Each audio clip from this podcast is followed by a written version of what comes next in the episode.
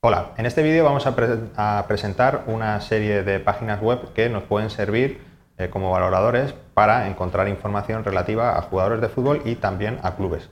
Es importante tener información en estos dos aspectos. Eh, respecto de los jugadores de fútbol es evidente porque vamos a necesitar conocer datos de, comparables y del activo problema para poder resolver eh, nuestra valoración, pero sobre clubes de fútbol también es importante tenerlo. Es decir, siempre que se hace una valoración, un informe de tasación, hay que evaluar un contexto. Es decir, eh, vamos a valorar un jugador de fútbol, los derechos de traspaso, pero ese jugador de fútbol está dentro de un club determinado, que tiene eh, pues un perfil económico financiero determinado, y dentro también de una liga, que también pues, puede pasar por dificultades o no, puede ser una liga que pueda permitirse eh, realizar contratos importantes de jugadores o no, etc. Hay que, digamos, contextualizar en este caso pues al, jugador en el equipo en el que está y en la liga en la que juega.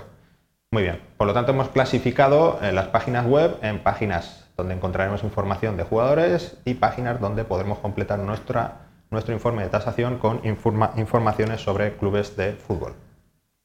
La primera de ellas sería eh, goal.com, entonces aquí pues tenemos una serie de informaciones sobre fichajes, y sobre algunos clubes en concretos. En el caso de, la Liga Española, pues el Madrid, el Barcelona, información sobre la Champions, sobre Europa, sobre el próximo Mundial, etcétera. Esto nos puede servir un poco para ubicar eh, el problema y para ver exactamente pues, cuáles son las últimas noticias en el mercado. Otra página eh, web importante de la que sí que podemos conocer estadísticas concretas de jugadores es la de transfermarket.es. Aquí tenemos información sobre los jugadores en principio pues, eh, más valorados o que más valora esta página web y podríamos acceder a cada uno de estos jugadores pinchando simplemente en el enlace. También aparece un motor de búsqueda que nos permite buscar jugadores de fútbol por su nombre, por el club al que pertenecen o por la liga en, la que juega, por el país de la liga en la que juegan. Y si entramos en esos enlaces, pues veremos estadísticas de la edad del jugador, la posición que ocupa, cuál ha sido su rendimiento, etc.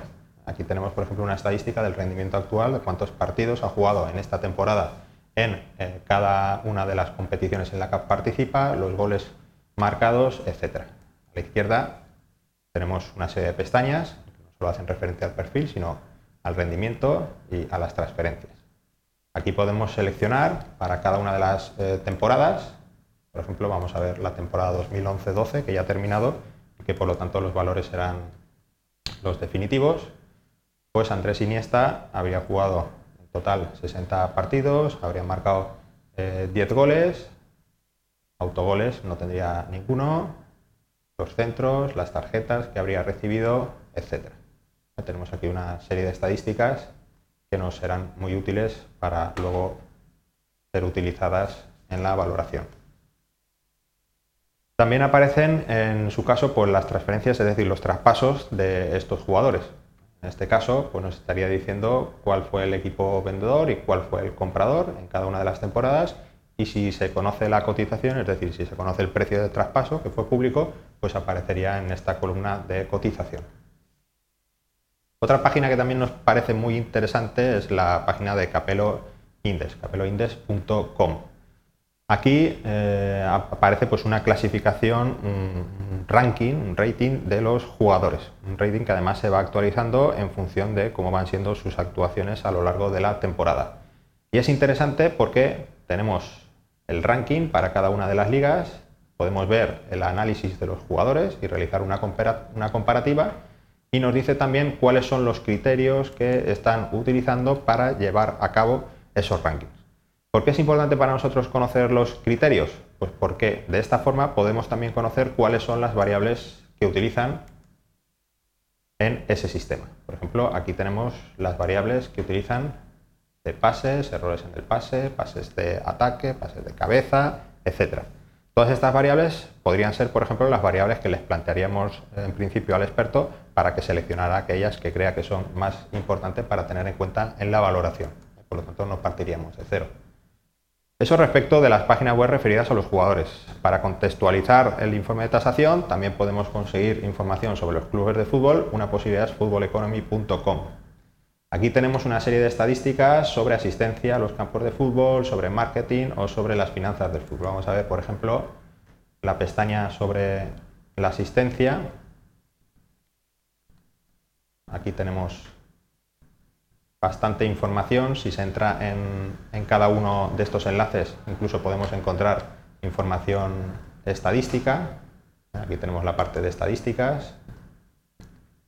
Y si pinchamos el enlace sobre asistencias, en las estadísticas, podemos ver, por ejemplo, pues en este caso, los 30 clubes de fútbol europeos, el listado de los 30 clubes de fútbol europeos según la asistencia media a sus estadios de fútbol.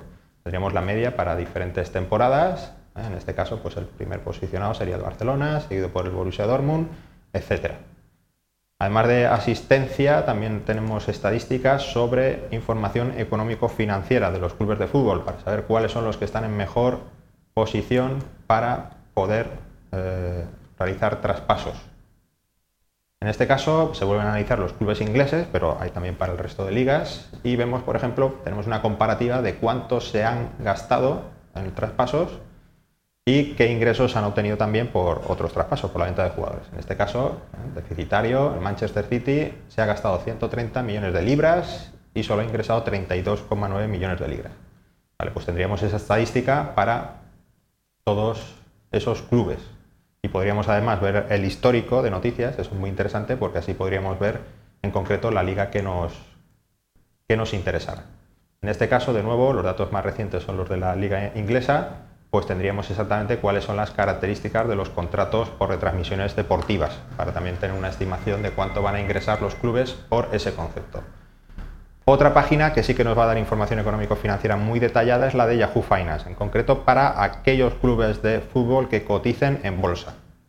Yo pondría aquí en la pestaña de Intent Symbol, por ejemplo, un club podría ser el Borussia Dortmund. El ticker sería bvb.d. Y aquí obtendría la cotización de esta sociedad, de este fútbol. Podría ver las cotizaciones históricas, cómo ha ido fluctuando el valor en bolsa Y al final, en la parte de la izquierda, tenemos la información económico-financiera, información que hace referencia a la cuenta de pérdidas y ganancias, a los ingresos y gastos, al balance de situación y al cash flow. Por ejemplo, si quisiera ver el activo de balance, lo tendría para diferentes fechas y vería exactamente cuáles son los activos y cuáles son las deudas del club. Y lo mismo para el cash flow o para los ingresos y gastos. Y otra página que también nos parece muy interesante es la página de la auditora Deloitte, deloitte.com, donde podemos ver, por ejemplo, pues, eh, un informe de revisión anual de las finanzas en el, en el mundo del fútbol, en el año, en este caso, para 2012. Entonces ahí sí que tenemos estadísticas también importantes, no solo de lo que hemos visto en las otras páginas web, sino también comparaciones entre varias ligas, entre varios clubes, etcétera. Y hasta aquí la presentación de las páginas web que podemos consultar para obtener datos tanto de jugadores como de clubes de fútbol.